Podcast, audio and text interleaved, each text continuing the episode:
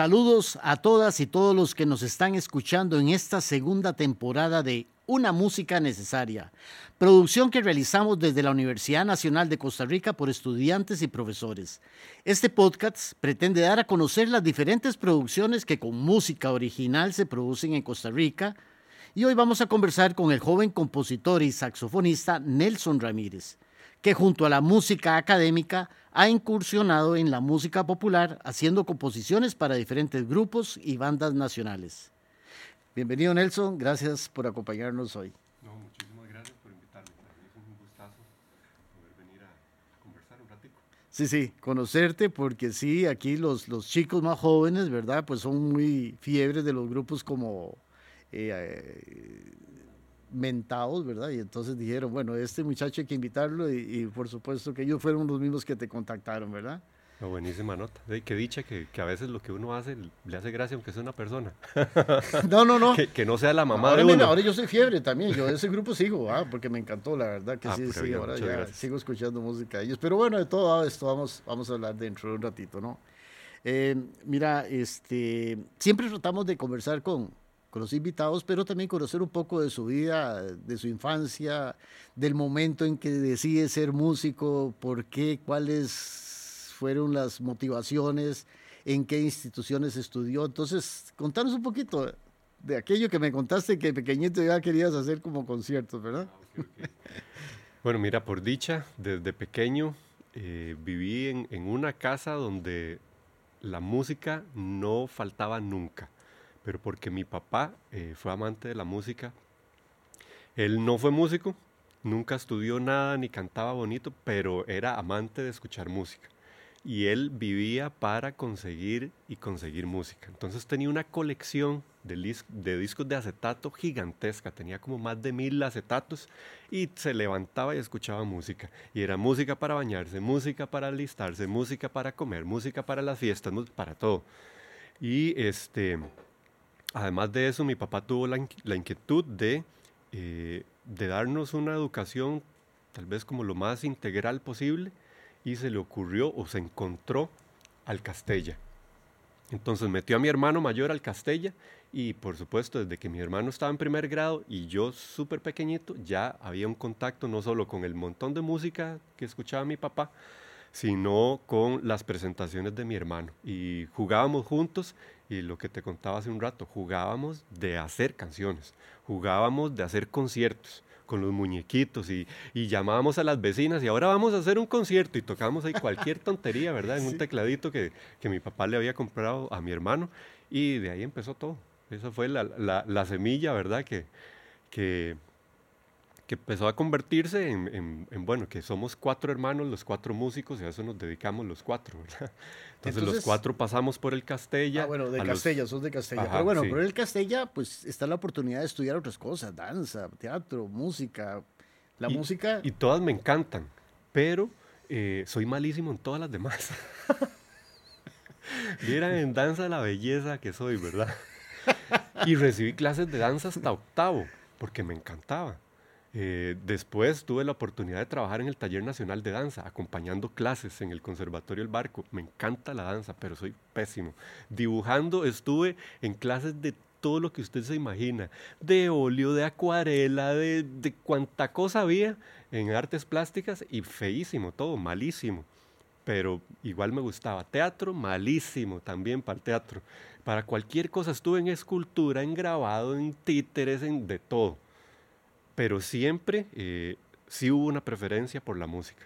A pesar de que todas las artes me llaman mucho la atención, eh, encuentro mucha satisfacción en verlas, inclusive intentar hacer cosas, ¿verdad?, con otras artes, pero la música siempre eh, ha sido predilecta para mí. Pero bueno, estudiaste saxofón ya en el Castella y pues obviamente en la Universidad de Estudié piano en el Castella y desde primer grado.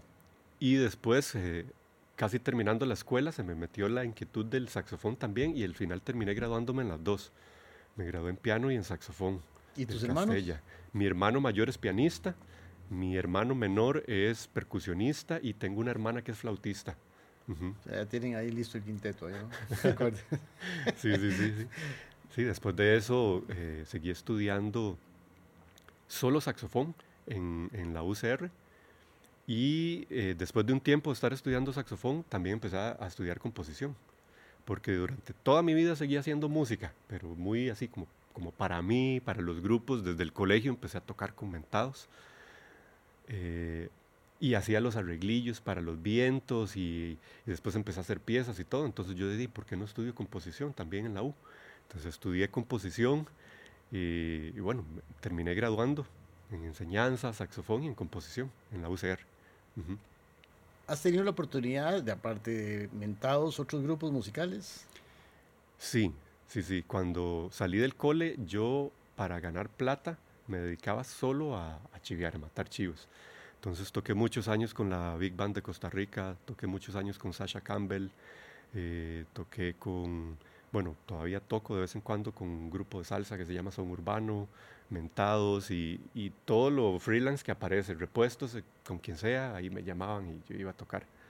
¿Tienes preferencia por algún género o si no, desde la salsa hasta lo que sea? Todo, sí, sí. Típico, y eso es por culpa, músico costarricense. Por culpa de mi papá también. O sea, yo crecí escuchando Pink Floyd y Bob Marley y Rubén Blades y La Fania y, y, pop de todo lado también, de los 70s y 80s y Michael Jackson y, un montón de cosas.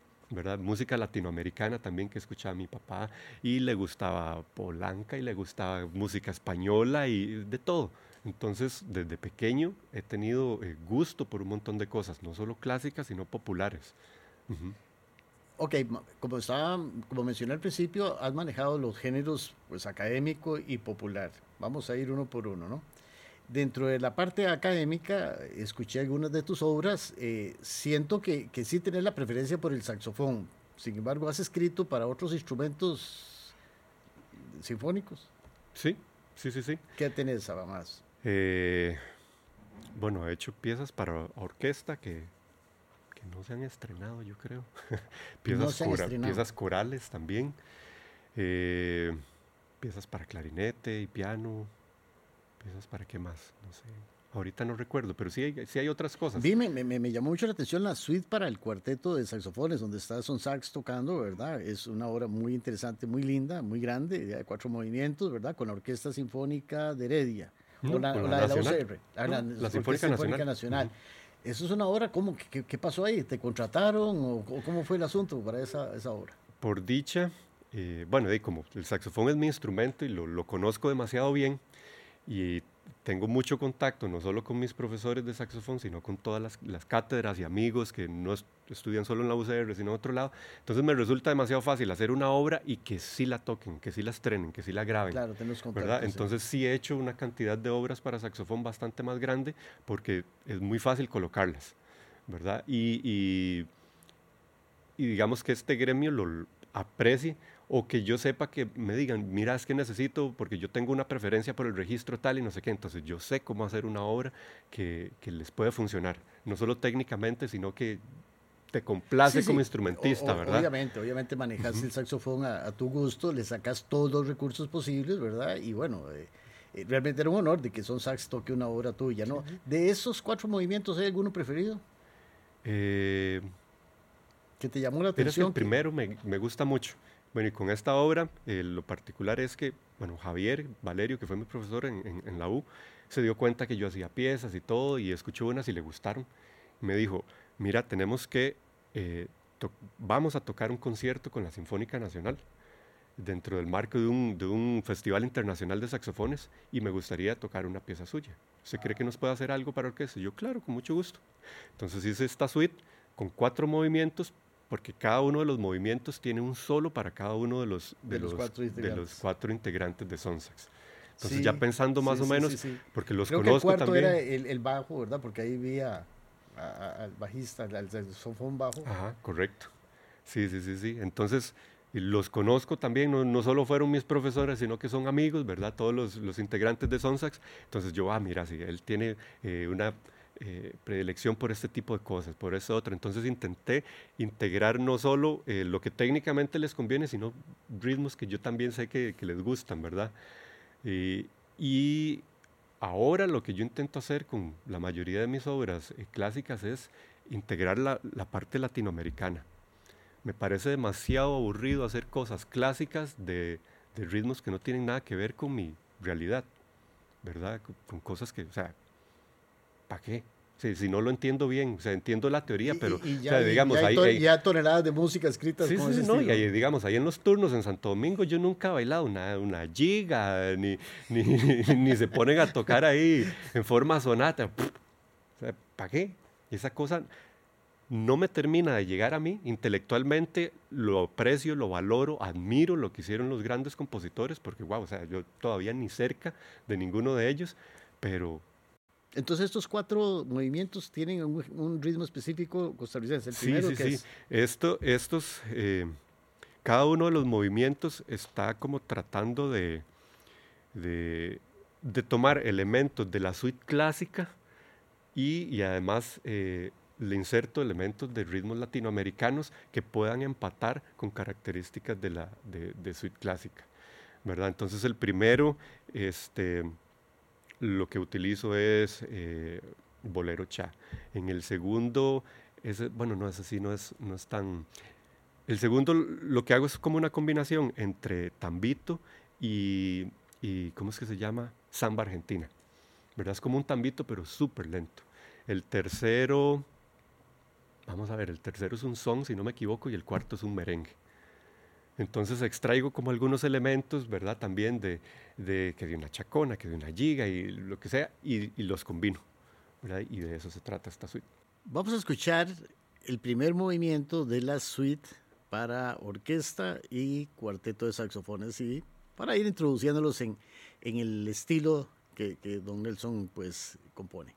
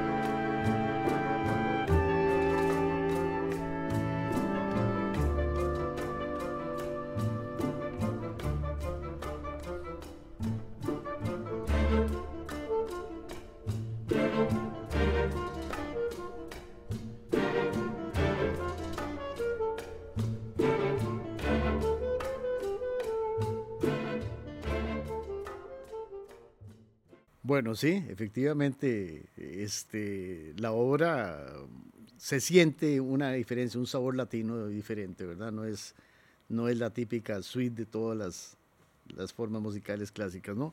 Eh, también tenés algunas otras, por ejemplo, estuve escuchando extractos de día y cuentos. Ese cuento me gustó muchísimo, el número 3, el cuarto movimiento. Tiene, ahí sí se nota un dominio del saxofón muy típico, escrito por un saxofonista. O sea, el recurso que se maneja en ese cuarto movimiento, definitivamente hay que conocer muy bien el saxofón. Supongo que eso se lo aprecian los músicos. Sí, obviamente los saxofonistas. Eh, eh, les gusta porque es un buen reto, ¿verdad? Es un buen reto y, y lo que trato, digamos, a mí lo que me pasaba es el repertorio para saxofón, como es bastante moderno, por, por lo nuevo del instrumento, sí, los compositores eh, tienen un estilo bastante novedoso y técnicamente es muy complicado. Entonces a mí me pasaba que llegaba a tocar obras súper difíciles, que técnicamente eran súper, súper difíciles, pero me aburrían un montón. ¿Verdad? Entonces, eh, lo mismo que te comentaba hace un rato, ¿cómo le hago yo para hacer ese clic? No solo conmigo, sino que yo sé que hay muchos colegas que también se dedican a lo mismo, matan chivos todos los fines de semana, la noche, de merengue, de salsa, y ponen a bailar a todo el mundo. Y es que la cultura latinoamericana es eso, ¿verdad? Se baila, las cosas en Latinoamérica se bailan, la mayoría. Entonces, ¿cómo hacer ese clic? ¿Cómo, ¿Cómo, así como hizo Piazzolla con, con sus obras, ¿verdad? Que llevó al tango a un nivel académico súper super bonito, súper interesante. ¿Por qué no se hace aquí lo mismo? Si más bien siempre ha habido una separación y una como... Eh, una creencia que lo popular es malo, es, es una cochinada por parte de los músicos académicos, ¿verdad? Y, o sea, ¿por qué tiene que ser eso así? ¿Verdad? Y, no, y por dicha ya ahora hay mucha gente que, que se dedica a eso, a, tomar los ritmos latinoamericanos, lo propio, con lo que nosotros nacimos y crecimos y, sentimos y bailamos y todo, y lo están llevando eh, a, niveles académicos muy bonitos, ¿verdad? Porque popular es súper chiva, pero digamos, para cuando vos te pones a estudiar, de repente te resulta un toque sin gracia que todo sea 1, 4, 5 y 1, ¿verdad? Eh, no es que sea malo, amo cientos de canciones que, son, que solo utilizan primero, cuarto y quinto grado. Y, y admiro las personas que con solo tres acordes o a veces menos hacen el obras fabulosas. tiene uno y cinco. Sí, sí, sí, exacto. Y no pasa nada, pero de, de repente y el mismo ritmo con solo los tres mismos acordes, a veces vos decís, pucha, que se le podría hacer un alguito más. ¿Verdad? Y entonces ya esa experimentación con los ritmos latinoamericanos y todo, y empezar a, jugar con contrapunto y con armonías extendidas y, y, con polirritmia y un montón de cosas, ¿verdad? O sea, qué chido tener algo, una, una opción más, ¿verdad? Sí, y siempre es con, con, cosas que, ¿por qué no te empiecen a, a generar que quieras moverte un poquitito y, y todo sí, sí, mientras lo escuchas. Me, gustaría oír de, cuentos el, el número 3, eh, cuentos número 3, el cuarto movimiento, pero háblame, porque yo sí sentí que que existe un nivel técnico difícil para esa obra, ¿no? O sea, el juego de los saxofonistas, dos saxofonistas ahí casi compitiendo, haciendo cosas entre ellos, ya, sale de, la típica melodita, sino que realmente hay un, una complejidad técnica para el instrumentista. Sí, hay, hay, una exigencia grande no solo técnica individual, sino del ensamble. Claro, la coordinación que tiene que haber entre uno y otro. Y el tempo rápido y, meter ahí todo. Sí, sí, sí. Por eso me llamó mucho la atención esa, esa obra, ¿verdad? Por, por ese nivel. ¿Qué más podemos hablar para escucharla? Bueno, las frases no son... También hay una exigencia en cuanto al, al, manejo del aire. Las frases son largas. Son largas. Entonces tienes que tener una buena respiración, un buen control del aire, porque si no te quedas a medio palo con las frases, no te da. Y la velocidad en la que viene, entonces Sí hay, hay, que tener un dominio técnico del instrumento bastante grande en todo eso, desde la respiración, dedos, eh, coordinación con el otro, el ensamble es súper grande, ¿verdad? Y, y, si vos no estás en, ese nivel, no la dominas técnicamente, la pieza te revuelca. Ese cuatro, cuarto movimiento se lo lleva uno entre las patas facilísimo. Así súper, súper fácil. Vamos a escuchar entonces de, de ¿cómo se llama? Eh, de la obra Cuentos, la número 3, el cuarto movimiento.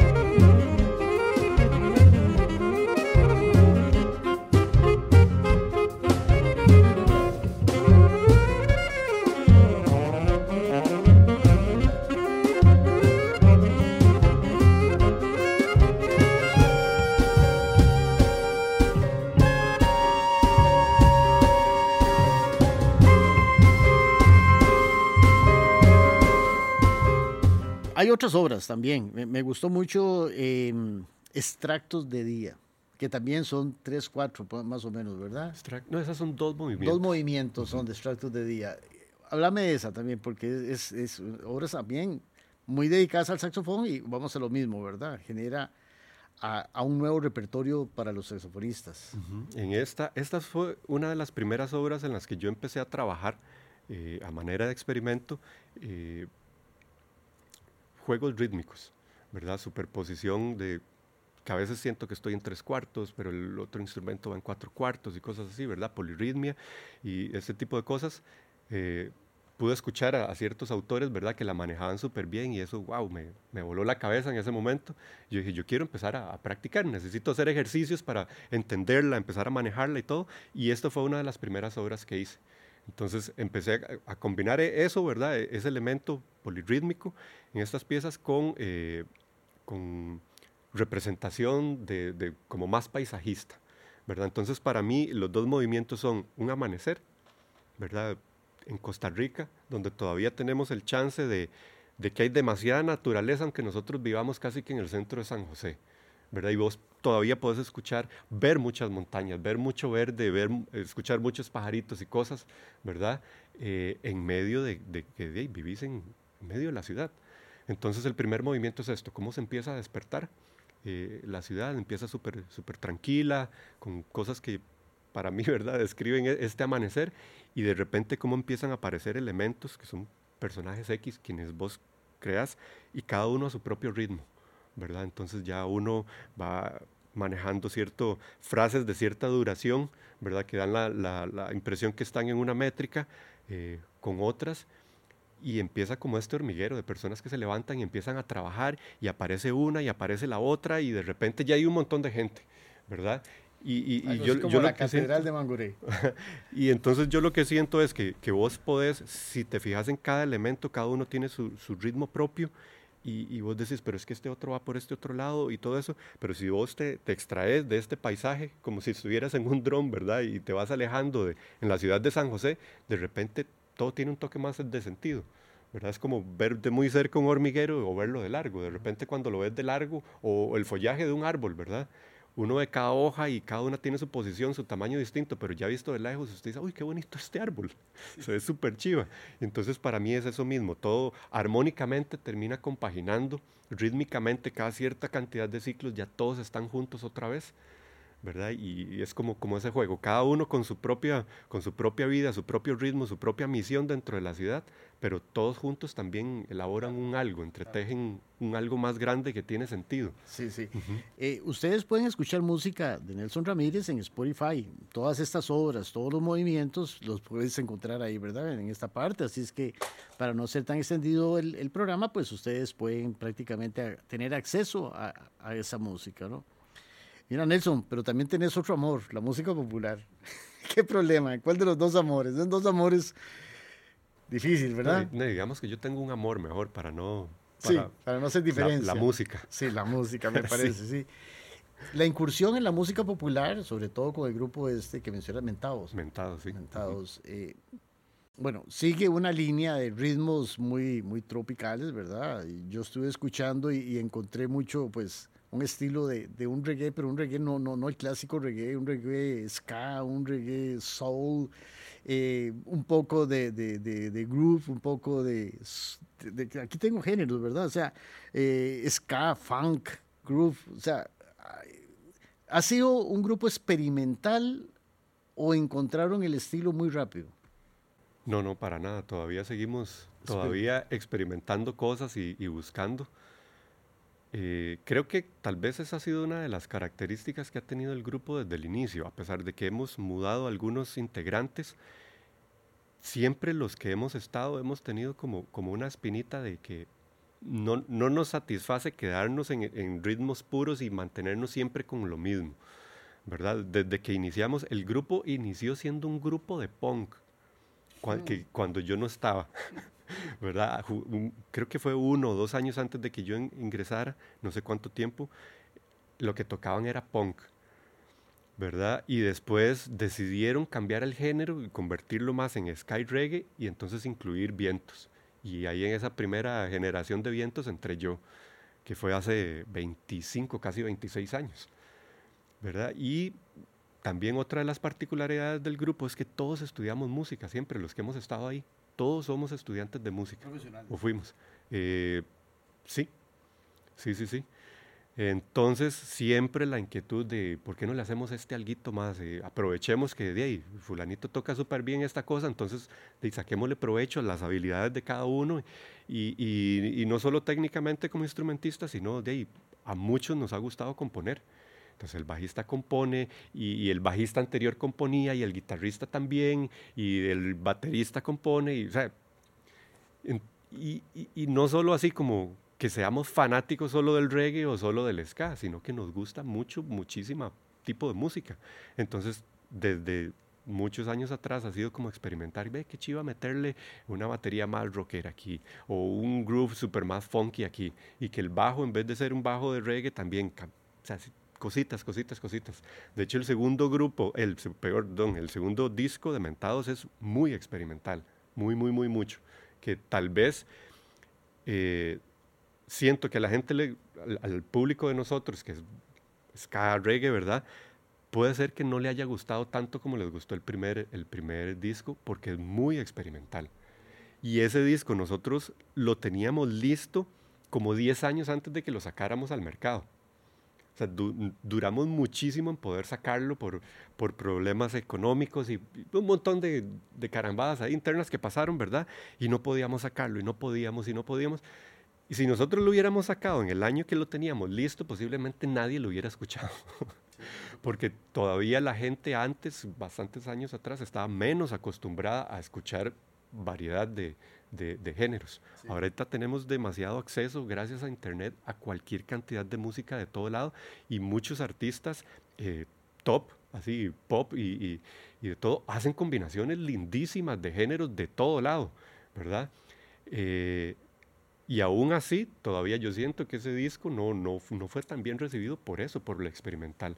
Nosotros eh, integramos un montón de cosas, de géneros y, armónicamente muy distintos a, lo que tradicionalmente se maneja en el ambiente de, de reggae y de ska.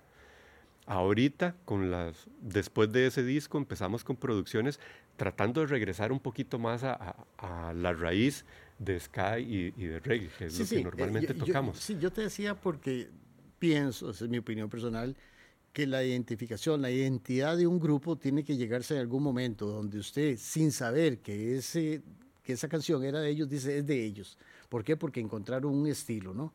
Eh, o sea, usted escucha Canto América y sabe que son ellos aunque nunca haya escuchado la canción, o, o Malpaís sabes que son ellos aunque nunca haya escuchado la canción. Yo creo que esa identidad es muy difícil de lograr, pero tiene que llegar en algún momento de que uno escuche mentados y decir son ellos, definitivamente, ¿no?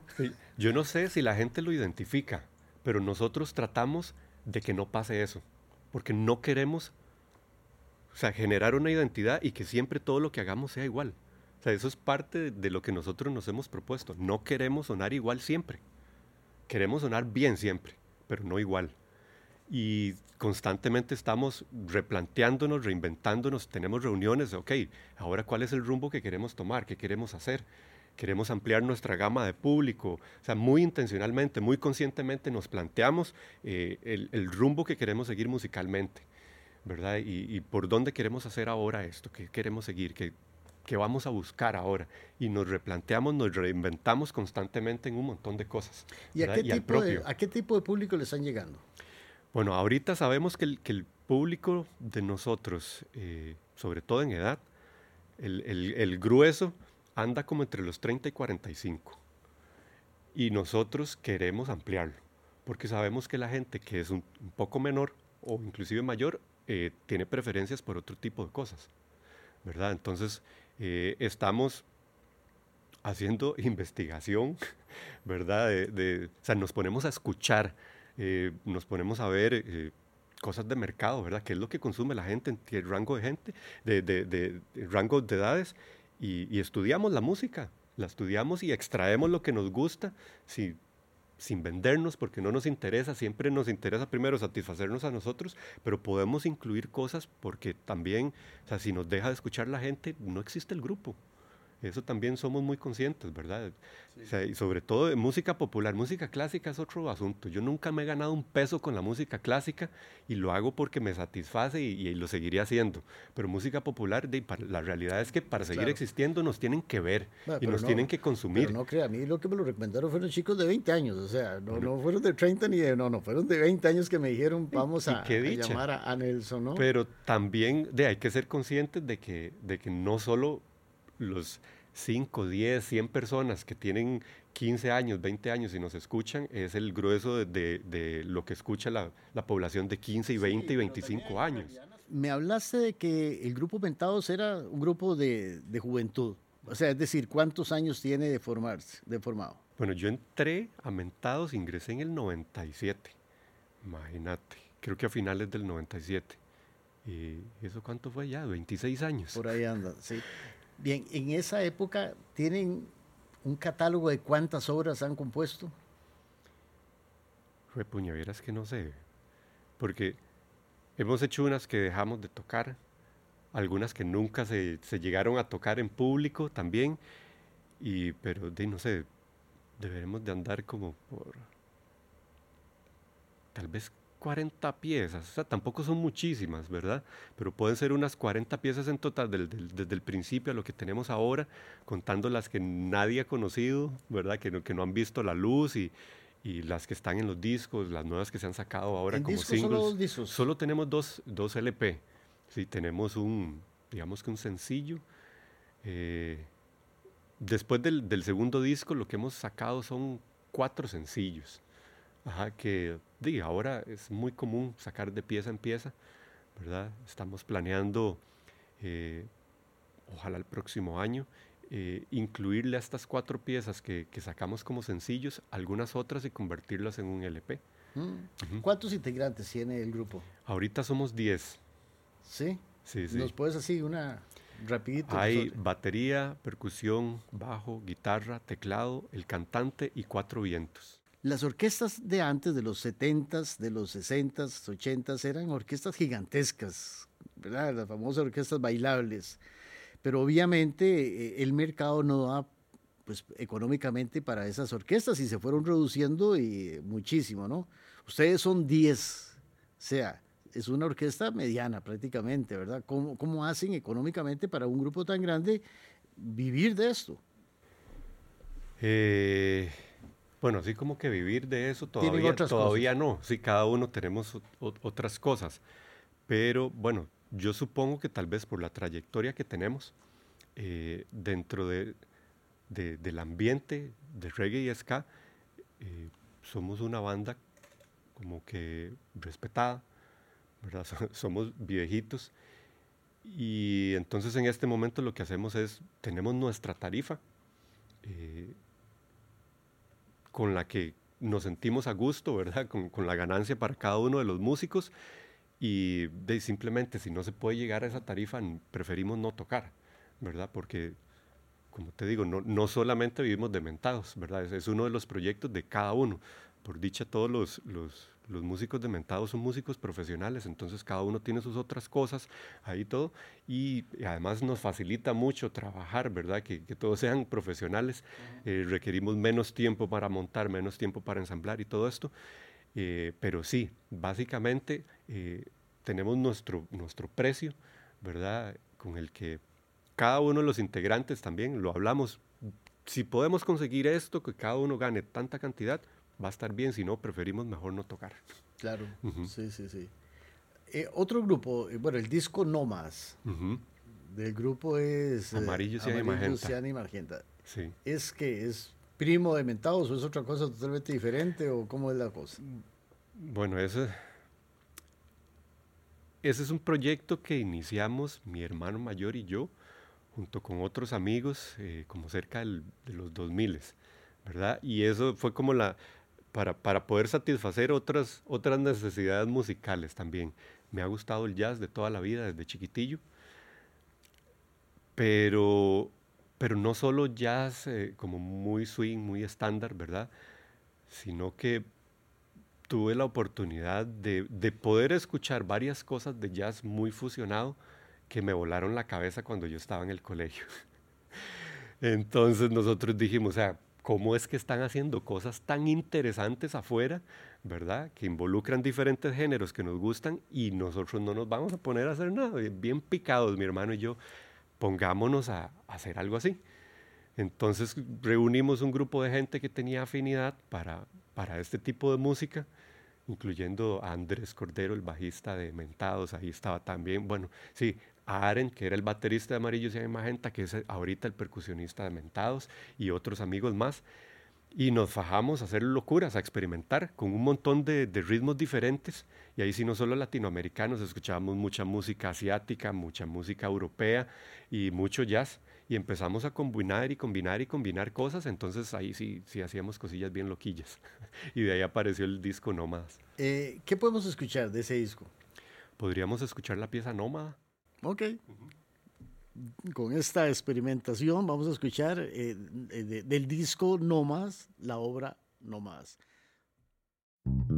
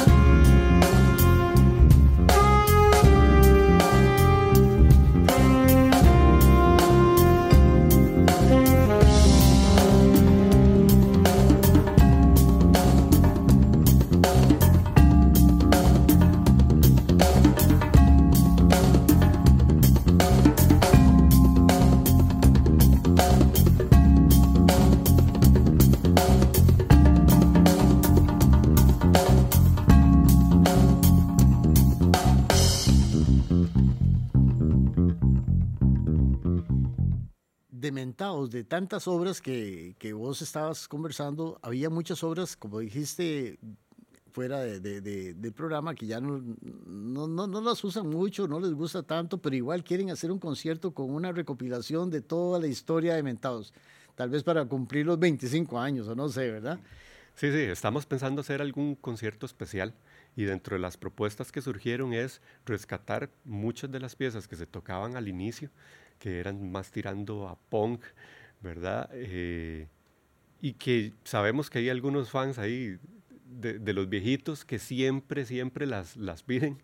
Entonces estábamos pensando rescatar un montón de, de piezas que ya no tocamos para tocarlas en, este concierto, ¿verdad? Y hacerle nuevas versiones a algunas de las piezas que siempre tocamos, Para, para hacer un concierto bastante diferente, con, con la música que todos conocen, pero de una manera diferente, ofrecerles un sabor diferente de Mentados a la gente. ¿Han salido del país? Vieras que no, nunca con Mentados hemos salido del país. Esa es una de nuestras próximas metas también. Ok. Y a nivel del país, a nivel de Costa Rica, ¿en qué provincia te llaman más, los llaman más? San José es donde más tocamos. Aquí es donde se reúne la, mayor cantidad de, de, lugares donde se facilita tocar, ¿verdad? Y, y, de la cantidad de gente que nos escucha. Pero sí, regularmente estamos yendo a veces a algún lugar de Heredia, a veces a La Juela, salimos, hemos tocado por todo lado también, hemos tocado en San Carlos, en Guanacaste, en, Guapiles, en Limón, en el puerto, hemos tocado varias veces también, hemos andado por todo lado, pero por lo general de San José. Eh, dementados, a ver, los chicos de producción, ¿qué les gustaría que se pusiera en este programa? ¿Cuál obra?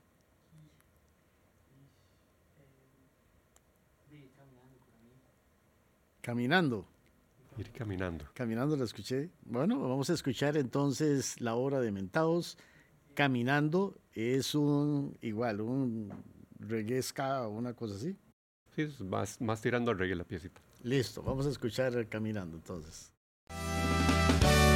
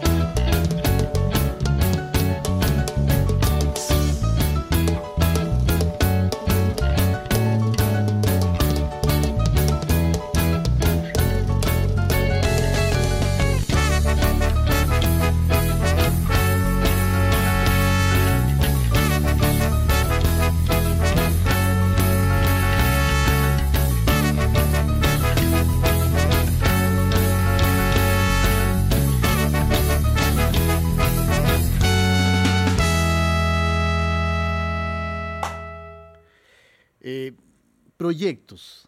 Ok, bueno, ya hablamos de que tienen que salir del país, tienen que ya dar ese pasito, eh, conciertos que tienen en mente, más producción, pero realmente algún proyecto ambicioso que tenga el grupo Mentados. Eh, estábamos pensando hacer unas sesiones en vivo fuera del país eh, lo estamos gestionando para ver qué tan, qué tan rentable es, ¿verdad? Eh, eso es uno de los proyectos. El, otro es seguir eh, un LP nuevo también, es lo que, lo que queremos sacar el próximo año, ¿verdad? ahí estamos ya peloteando piezas nuevas. Pero el grupo. En, en, una plataforma como Spotify, donde ya deja de ser local y ya prácticamente la gente de todo el mundo puede escuchar, me estaba diciendo la producción cuántas visitas, 13.700 visitas al mes. Significa que algún productor de algún lado se ha fijado. O sea, no es posible que no te llamen, que no los llamen. O sea, es, es, es no es nada despreciable esa, esa popularidad que tienen. Sí, ha, habido eh, algunas conversaciones con gente, pero de cosas que no nos terminan como de, como de gustar. Eh, tal vez no hemos sido lo suficiente, no nos hemos enfocado lo suficiente en pensar en un mercado más amplio, en, cosas mucho más grandes. Y una de las características que ha tenido aumentados es que hemos sido muy lentos haciendo las cosas, eh, tratando de, de no eh, defraudarnos a nosotros mismos, pero siempre de, seguir caminando. que lo, irónicamente o, más bien muy graciosamente, eso se ve reflejado en, letras de nuestras canciones, como de ir caminando, ¿verdad? Y, muchas maneras que tenemos de hacer las cosas, que nosotros preferimos ir despacito y con buena letra, pero muy, muy despacito, a veces demasiado, eh, eh, para tratar de hacer las cosas de, de la manera que nos gusta. Queremos llegar a hacer cosas más grandes, salir del país y todo, pero tal vez por nuestra, nuestra personalidad como grupo, eh, sí vamos haciendo las cosas lento. Las letras, ¿quién compone las letras? ¿Quién las escribe? Eh, bueno, del primer disco teníamos al, guitarrista y al bajista de ese entonces que las hicieron casi todas. ¿Verdad? En ese momento yo apoyaba con cosas más como arreglos musicales y de vientos y cosas así, pero las letras del primer disco eran de Bernal Aguilar y de Leo Marenco, que eran en ese momento el bajista y guitarrista. En el segundo disco casi todas las piezas son de Andrés Cordero, que es el bajista actual, y mías. Y, ahorita eh, lo que está, las producciones eh, fuera de, este segundo disco, o del segundo disco para acá, igual Andrés, yo y, el, y, Hugo, el cantante, ya se animó también a empezar a hacer piezas. ¿Es difícil, es duro para un grupo o ustedes nunca se lo han planteado así como que, que ser un grupo, como decís vos, van despacito, casi, casi a veces siento que es como un hobby de, músicos, ¿verdad? Que tienen muchas otras cosas que hacer y Inventados, pues es el grupo de desahogue de musical. Pero em, si, si se dedicaran exclusivamente a desarrollar el grupo, es difícil en un país como Costa Rica poder llegar a lograr un proyecto de estos a ese nivel. Sí, bueno, yo, yo lo que siento que el, problema que tiene Costa Rica es la cantidad de población. Es un mercado muy, muy reducido. o sea, si uno piensa en, en, bandas muy grandes, ¿verdad? Muy reconocidas, eh, no se pueden desarrollar con un mercado tan pequeño como Costa Rica. La cantidad de población que vive en este país no da, o sea, aunque vos seas el grupo más popular, si te, si te limitas solo al público de Costa Rica, o sea, nunca vas a pasar de, de cierto, de cierto límite, ¿verdad? Eh, hay que pensar en afuera. O sea, no es lo mismo que si en un país a vos te escucha el 5% de la población, nada más, en Costa Rica es demasiado diferente ese 5% que, en México, ¿verdad? Yo, te, hacía la pregunta por los jóvenes que están ansiosos de hacer bandas. Entonces, ¿qué mensaje? ¿Qué mensaje ya con, con toda la experiencia que tenés de un grupo? Ilusionarse, trabajar duro. Eh, sí, pero que tengan muy claro qué es lo que quieren. O sea, si quieren llegar a ser una banda reconocidísima, así como, qué sé yo, Café Tacuba, que es súper internacional, ¿verdad? Eh, o sea, no pueden pensar en Costa Rica. Costa Rica sí, claro, pero más. uno no se puede, no se puede reducir a, a, algo tan pequeñito como Costa Rica. Es lindísimo, el público de aquí es súper super fiel. A, Mentados ha sido un, super, un, público súper fiel, pero es que es demasiado pequeñito. Entonces uno no puede eh, pensar en ser algo súper grande, uno no puede construir un edificio muy grande si lo que tiene es un lote chiquitico, ¿verdad? Entonces tienen que empezar a, tener mentalidad internacional, mentalidad de producción de primer nivel, ¿verdad? Tampoco se eh, pueden quedar en, en, ok, hagamos todo en, el estudio de la casa. Ciertamente, lo que pasa es que la mayoría de los grupos que han alcanzado eso es porque tienen padrinos muy poderosos.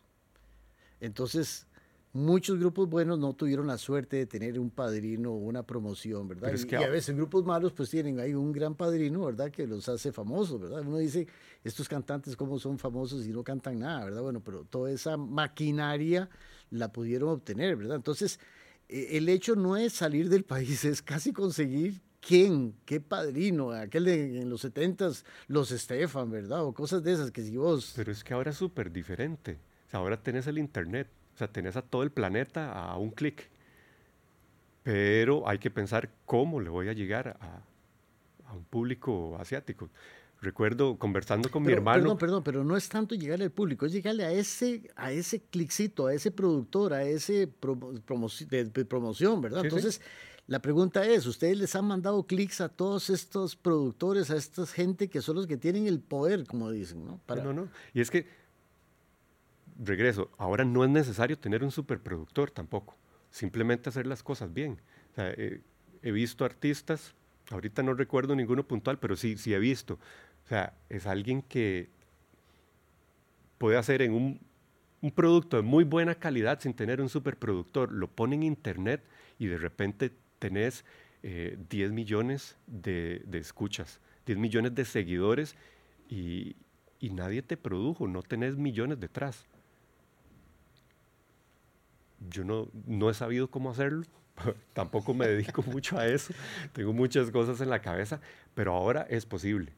Eh, hablando con mi hermano hace poco de un baterista que ahora es súper famoso, eh, él contaba en un video, este baterista, que de repente pasó de tener un millón de seguidores, que duró no sé cuántos años en conseguirlos, a en un mes siguiente eh, tener más de dos millones de seguidores. Porque de repente se dio cuenta que estaba el mercado asiático, donde no son cinco millones de ticos, ¿verdad? Los que, los que viven.